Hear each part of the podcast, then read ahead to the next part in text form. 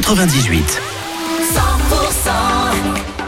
Jusqu'à 13h en direct des Mondolmes avec toute l'équipe de 100% Ouais On est bien Genesis arrive et tout de suite vos infos. Merci d'être avec nous. Il est midi.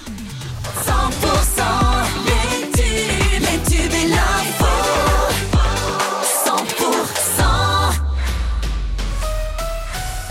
100% avec Pauline Chalère. Bonjour. Bonjour Wilfried, bonjour à tous. Les agriculteurs des Pyrénées-Atlantiques, du Gers et des Hautes-Pyrénées, toujours mobilisés en Béarn après les actions coup de poing hier dans l'agglo paloise.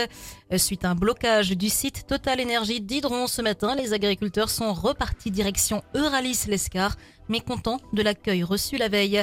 Et des actions qui interviennent quelques heures après le discours de Gabriel Attal ce matin. Le Premier ministre a annoncé un projet de loi d'ici l'été pour renforcer l'actuelle loi Egalim.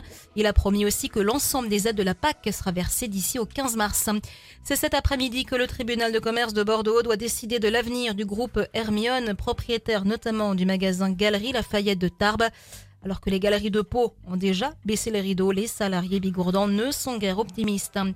Un motard de 43 ans et son fils passager de 12 ans ont été grièvement blessés dans un accident de moto hier à Orgue. Ils ont été percutés par une voiture. L'automobiliste, lui, s'en est sorti indemne. En Béarn, un ouvrier de 22 ans a été victime d'une chute depuis un échafaudage à Laurentis une chute de 2,50 mètres. Le jeune homme a été hospitalisé dans un état grave.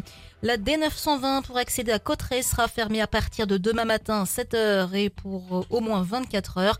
Des travaux sont nécessaires à cause d'un risque de chute d'un bloc de pierre de 25 tonnes. Et puis on vous rappelle que des opérations d'effarouchement des étourneaux euh, sont prévues cette semaine à Tarbes.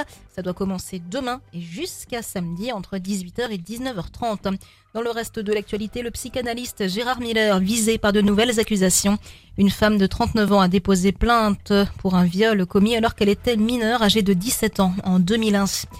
Un homme a été tué par balle près d'un point de vente de stupéfiants à Nîmes mardi soir alors que son fils de 8 ans se trouvait dans le véhicule visé par les tirs. Et puis le résistant Misak Manouchian entrera au Panthéon accompagné de sa femme ce mercredi. La cérémonie